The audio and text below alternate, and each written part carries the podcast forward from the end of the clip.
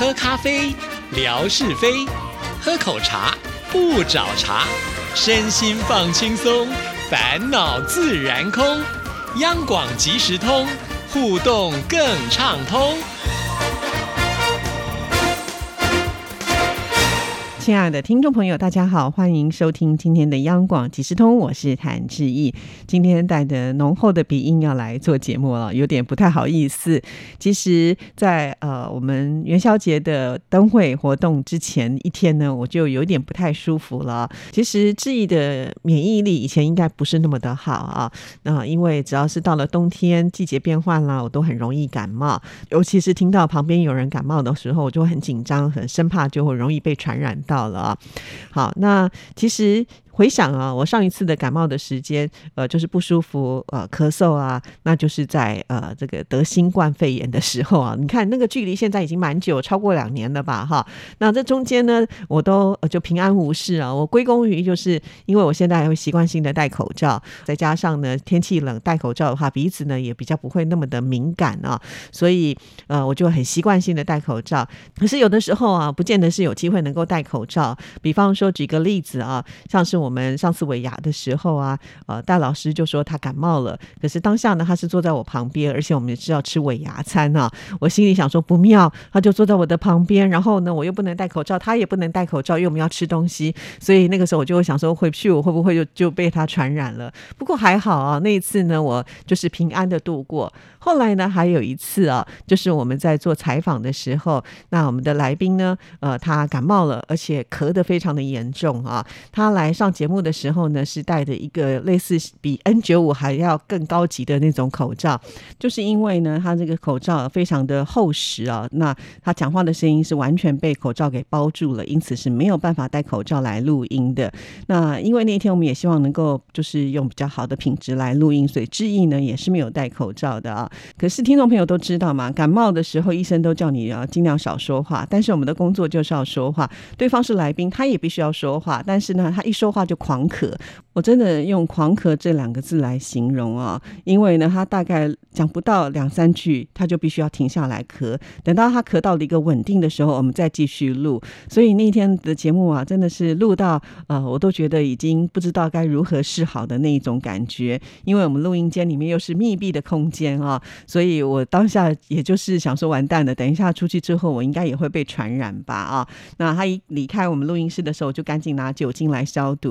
那那次呢，我居然也平安度过了啊！那我心里在想说，该不会是因为志毅呢，呃，开始运动了，所以可能我的免疫力有提升了，就觉得好开心哦，居然没有被传染到，哎，哦，当下是这么觉得哈。可是，呃，也许就太过自信了吧？就在我们直播的前一天的，呃。早上哈，那因为我是在家里面处理一些工作上的事情，当下很专心。其实我我知道我有点点凉，可是呢，我也没有去加衣服。就在那个过程之后呢，我突然就发现，哎，我的喉咙好像有一点怪怪的啊，然后鼻水就开始流出来，我啊不妙。可是呢，我又在想，哎，我现在已经有运动啦，我前面都撑过了这么久的一些呃这个危险的传染的环境呢，我都安然度过。我该不会喝喝水，呃，多吃点。维他命 C 是不是能够好一些？一般来讲，星期二呢，因为之一没有录音室的时间哈，所以我是不会进电台的。但是为了晚上的直播，所以我一早就进电台做一些准备啊。听众朋友好像看我们直播，呃，就是开了呃这个视频就可以开始噼里啪啦的讲话。事实上呢，我们也是得要先做功课的，而且呢，也要跟我们的呃就是直播团队呢做一些。沟通跟协调，就是必须得要开一个会，而且呢还要做直播前的试播，再加上呢这次的直播团队啊，呃，就是除了我跟陈哥之外，另外两位呢都是新进的成员啊，那他们没有这方面的经验，所以呢，呃，事前的这个沟通协调就非常的重要了啊。所以礼拜二呢，我的一早就来到电台了。原本呢，如果身体没有太多的状况的话，我还想去爬个山、舒个压啊，但是因为就是呃，第一个身体不舒服。了。第二个，我觉得我应该要保留体力哈，因为呃，在晚上呢，我们知道要去做一个直播哈，呃，就要花很多的体力，所以我就先保留着。也许呢，听众朋友讲说啊，一个半小时的直播能花多少体力？但听众朋友，你们要知道啊，我们绝对不是呃，这个时间到了才站在定点上面嘛哈，我们是早早就已经到了，然后呢，会呃，这个在那边等待，等我们就是结束之后呢，也要处理手边的一些事情，然后再走到能够去搭车的地方。所以在那一天，至少我们光站着的时间绝对是超过两个小时哈。所以我就把这个当做是我当天的一个运动的行程了哈。那呃，但是因为我。真的那天是后来结束之后，发现真的很不舒服啊！所以当我回到电台之后的第一件事情，就是去大直啊，找我这个很熟悉的医院呢去看诊啊。因为我觉得不能拖了，呃，因为在直播的时候，呃，听众朋友应该看到志毅都戴着口罩哈，因为我的鼻水会随时不经意的就要流下来了，那个画面应该很可怕哦，所以我就只好戴着这个呃口罩呢来直播，趁着大家不注意的时候，再偷偷的擦掉我的鼻涕哈。那。过程里面呢，还会听得到偶尔小小的咳嗽，但是还好，真的老天有保佑，让我们那天可以说是非常的顺利啊。再来呢，我就要感谢呃很多的听众朋友啊，就是该到的这些好朋友呢，大部分呢都有来到，也都没有忘记哈。而且呢，这个抢答非常的踊跃，踊跃到呢，呃，我们的书会啊，就都来不及看第一名到底是谁，第一个抢答的到底是谁。第一方面，我觉得他没有这方面的经验了；二方面就是呃，他真的没有想到大家答题的。速度是如此的快哈，虽然我之前有再三的提醒，那因为我们之前的团队是可能大家会一起帮忙看哈，那这一次呢，呃，因为两位都是新手嘛，所以他们可能对听众朋友也不是那么的熟悉啊，因此呢，我们事后又花了一些时间来核对，到底呢哪些人才是真正答对的听众朋友哈，因为这个我觉得攸关呃来参加活动朋友的权益，所以我们一定要做的非常的仔细。那当然了，也很恭喜这些得奖的朋友们。啊，因为我觉得在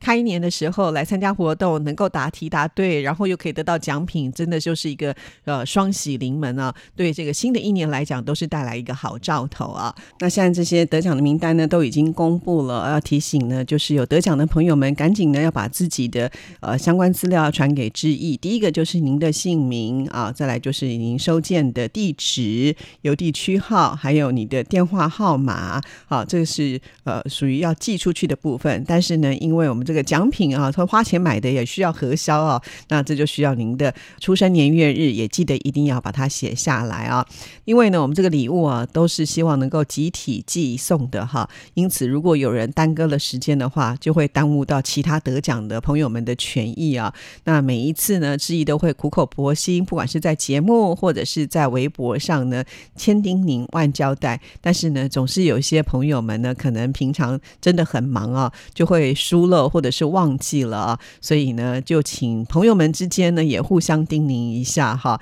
那不管以前你有没有得过奖，不管你会觉得好像我们应该有你的资料，但是呢，这样是最方便之意呢，就是立即的处理哈。为什么志毅会每次都这样这样子交代听众朋友啊？因为呃，当你有得奖的人，我就会点到你的私讯里面去看你的留的资料哈。但是因为你以前可能留过，但是中间你又传了很多其他的讯息给质疑或者是照片，那我要去翻，就常常会翻很久，找很久，而且呢不是那么的容易啊。有的时候呢才刷两下，翻不到一半呢，他可能又跳出去了，那变成我必须又要重来。每次碰到这样的情况的时候，我都觉得，哎呀，我怎么每次都给自己找麻烦啊？这么爱送礼物，结果呢，呃，可能配合的不是很好的话，我就要花更多的时间啊，就觉得好痛苦哦。所以，请听众朋友能够多体恤，就是我们的作业。也比较方便的话，真的呃，就是在每一次得奖的时候呢，就在私讯留一次哈，这真的是会节省我非常非常多的时间。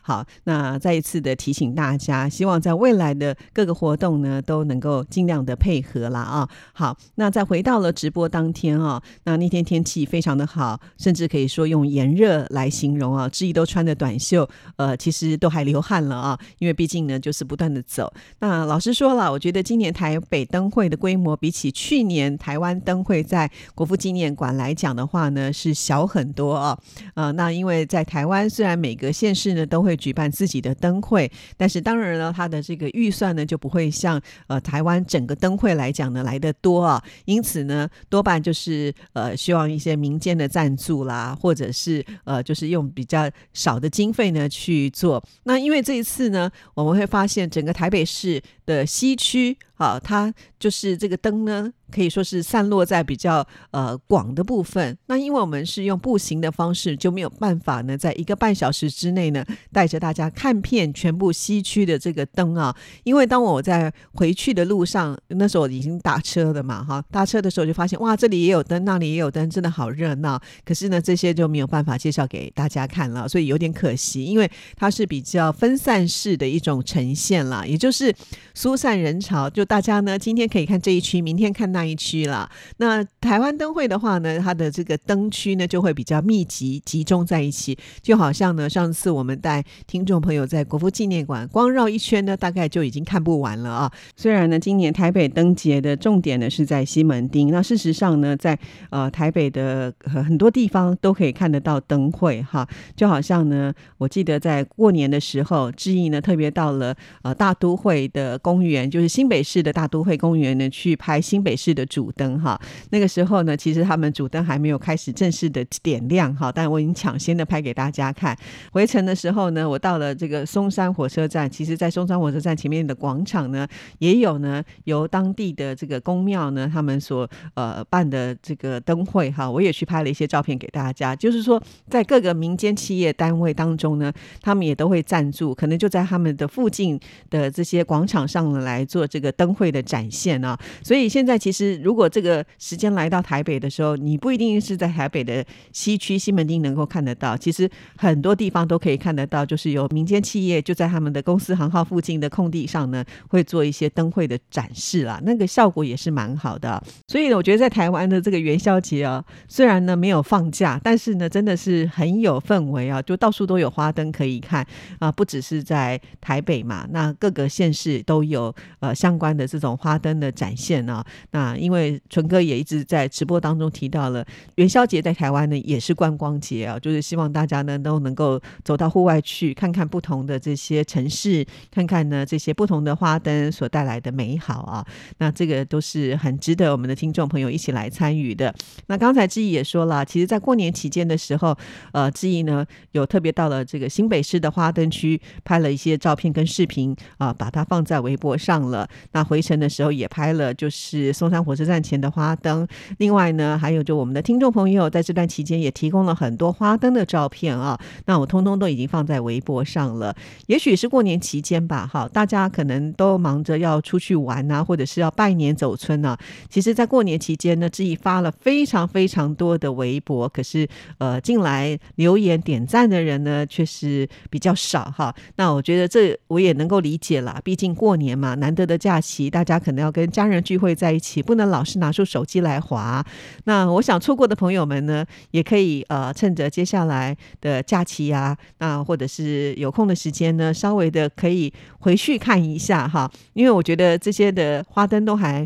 蛮漂亮的，尤其在晚上啊，就是那个五彩缤纷的灯光打亮之后，你就觉得哇，真的是充满希望跟温暖的那一种感觉啊。那因为不只是志毅所提供的这个拍的花。灯的照片还有很多其他听听众朋友提供的，都是很值得一看的。因此，有空的朋友们还是可以到自己的微博呢去补刷一下，在过年期间你漏掉的一些讯息哈。不只是我们的听众朋友，我发现文哥在过年期间。他就真的放假了耶，他都没有帮我转央广即时通的节目，不知道是不是因为很多的听众朋友有出去玩，也提供了很多的照片。那我收到了，我也是拼命发哈。那再来呢，就是因为我自己也有出去玩嘛哈，我去了宜兰，也去了一趟南部，去了高雄，还去了屏东啊。所以呃，这过程当中呢，我也自己拍了很多的照片，也是急于的想要分享给所有的听众朋友。所以啊，你会发现哦，在过年我有时候一天可能会发二三十则的这个贴文，也许就是这样吧。所以可能文哥翻不到我的节目在哪里，于是呢，他就当放假休息了。